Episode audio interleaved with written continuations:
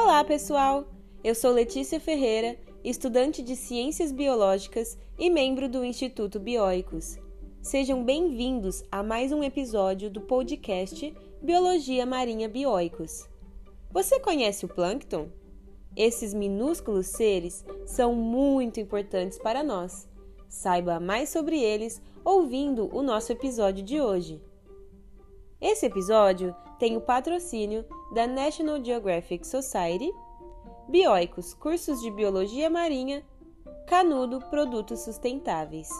O plâncton compreende um conjunto de organismos, geralmente de pequenas dimensões, que não possuem capacidade natatória suficiente para nadar contra as correntes marinhas. A palavra plâncton deriva do grego planctus, que significa errante, o que vaga, o que se desloca sem rumo. Pode ser classificado em diversas categorias, de acordo com alguns critérios, sendo os principais os habitats, o tempo de vida na forma planctônica, sistemática filogenética, deslocamento vertical e tamanho. Conheça nesse podcast as principais dessas categorias. A classificação planctônica por habitat. A diversidade de espécies planctônicas é imensa, garantindo a esses seres vivos uma ampla distribuição geográfica nos ambientes aquáticos. O plâncton pode ser classificado pelo tipo de ambiente aos quais são adaptados. Limnoplâncton compreende os organismos de água doce.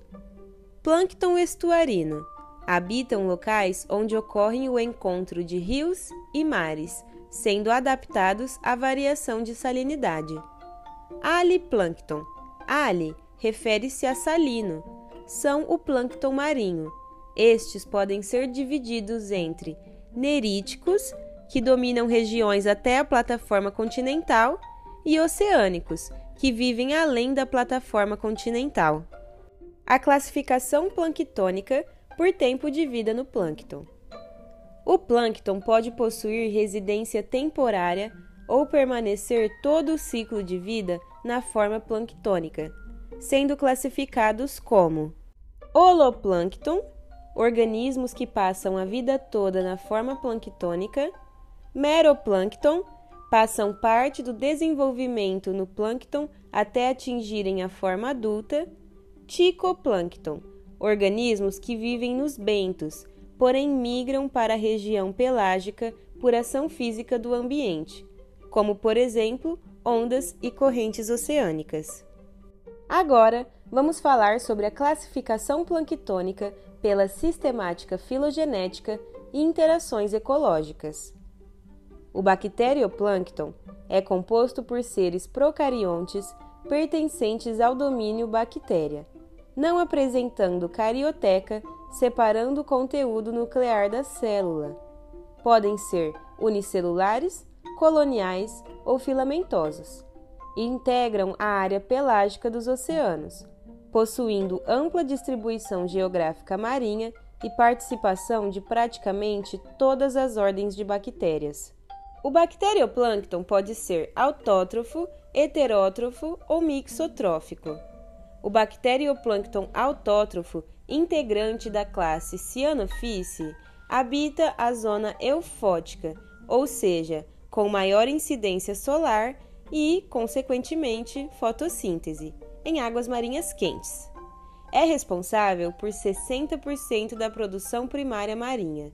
São erroneamente chamados de algas azuis ou verdes.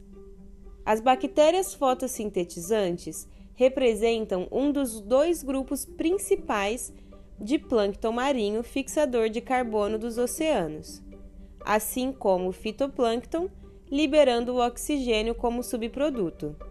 Já o bacterioplâncton heterótrofo se utiliza da matéria orgânica e inorgânica particulada na água, participando da decomposição da matéria marinha assim como na retomada dos nutrientes para o ambiente, dando continuidade ao fluxo de energia.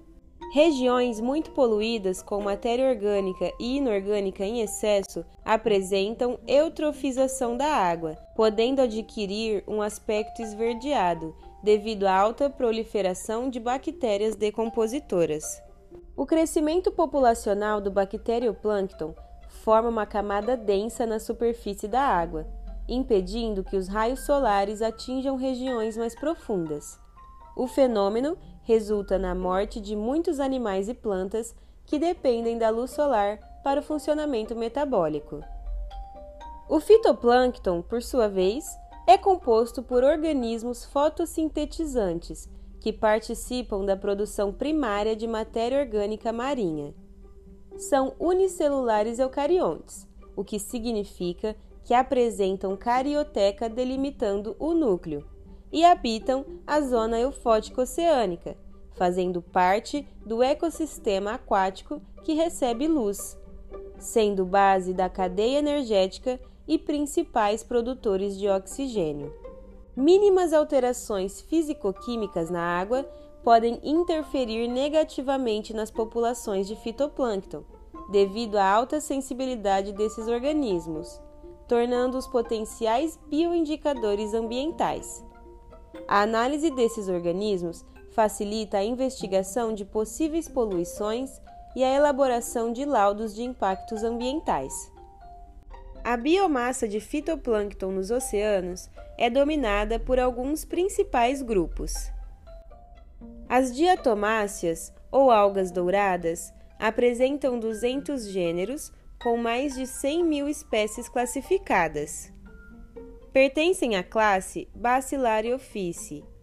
São protistas autótrofos, eucariontes e clorofilados, que habitam águas geralmente frias ou temperadas fertilizadas, como as costas e plataformas continentais. Os dinoflagelados são protistas unicelulares clorofilados da classe Dinophyce. O nome faz referência à presença de dois flagelos perpendiculares no organismo, caracterizando uma natação em forma de giros. A alimentação os classifica como mixotróficos.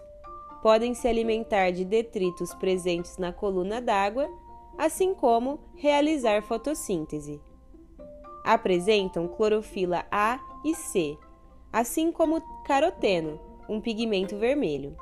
Este responsável pelo avermelhamento do mar após a floração, fenômeno conhecido como maré vermelha que também pode ser amarela, marrom ou verde, dependendo do pigmento predominante na espécie. Durante a maré vermelha, metabólitos tóxicos são liberados no oceano, causando complicações na saúde de animais marinhos, podendo atingir o ser humano através do consumo de frutos do mar contaminados.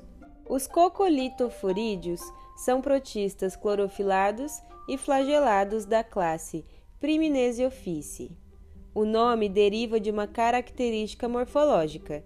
O exoesqueleto possui diversas estruturas feitas de carbonato de cálcio, cocólitos, em forma de escama, podendo apresentar também certas protuberâncias ou deformidades que são utilizadas para a classificação taxonômica das espécies. Os organismos pertencentes à classe Priminese office participam integralmente não só nos ecossistemas marinhos como base da cadeia alimentar, mas também na ecologia do planeta. A floração desse tipo de fitoplâncton no mar modifica a coloração da água de um azul esverdeado para branco, devido ao carbonato de cálcio presente na estrutura corporal, refletindo a radiação solar, fenômeno conhecido como albedo. O albedo é responsável por auxiliar no resfriamento da temperatura planetária, amenizando os efeitos do aquecimento global.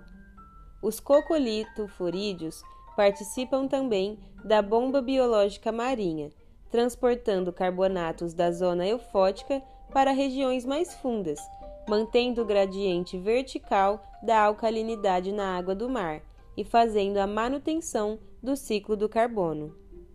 Por fim, o zooplâncton, que é constituído por seres do reino Animalia, que transitam em todas as zonas do oceano, tanto na zona eufótica como na zona afótica.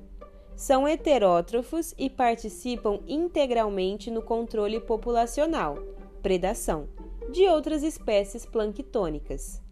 O zooplâncton herbívoro se alimenta do fitoplâncton e bacterioplâncton presentes na zona eufótica, impedindo a reprodução intensa dos organismos que, consequentemente, levariam à eutrofização da água. Diversas espécies de peixes marinhos desovam no plâncton e passam o estágio larval se alimentando dos nutrientes da região pelágica. Ovos, larvas e juvenis de peixes que habitam o plâncton recebem o nome de ictioplâncton. Alguns integrantes do zooplâncton são ótimos indicadores ambientais, por apresentarem alta sensibilidade às alterações do meio.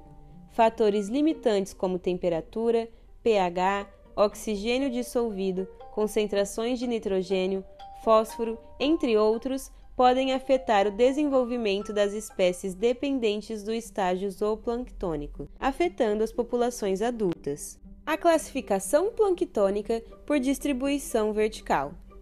O ambiente marinho possui divisões verticais chamadas de zonações, em que a profundidade determina a distribuição dos organismos. Fatores abióticos, como a penetração dos raios solares e a direção de correntes marinhas, influenciam no modo como os indivíduos planctônicos se organizam. A zona eufótica é definida por uma alta taxa de fotossíntese, e a zona afótica não apresenta penetração solar. O plâncton pode migrar de uma zona para outra, transportando a produção primária. O fitoplâncton e bacterioplâncton autótrofo realizam a fotossíntese no período diurno, enquanto o zooplâncton permanece nas zonas mais profundas. Durante o período noturno, o zooplâncton migra para a superfície para se alimentar e, ao retornarem para a zona afótica pela manhã, defecam e enriquecem o fundo oceânico com material orgânico que servirá de alimento para outros organismos. Dessa forma, o plâncton poderá ser classificado em pleuston, organismos que vivem acima da coluna d'água, sendo transportados por ventos, neuston, organismos que vivem na superfície da água. Estes podem ser divididos ainda em epineuston, habitam a primeira camada, e hiponeuston, abaixo do epineuston. Classificação planctônica por tamanho. Os organismos planctônicos possuem tamanhos distintos, característica que pode ser utilizada para a classificação dos tipos de plâncton. O plâncton é composto por organismos complexos, que podem ainda possuir outras formas de classificação. A biodiversidade do plâncton marinho é vasta, com inúmeras interações ecológicas relacionadas.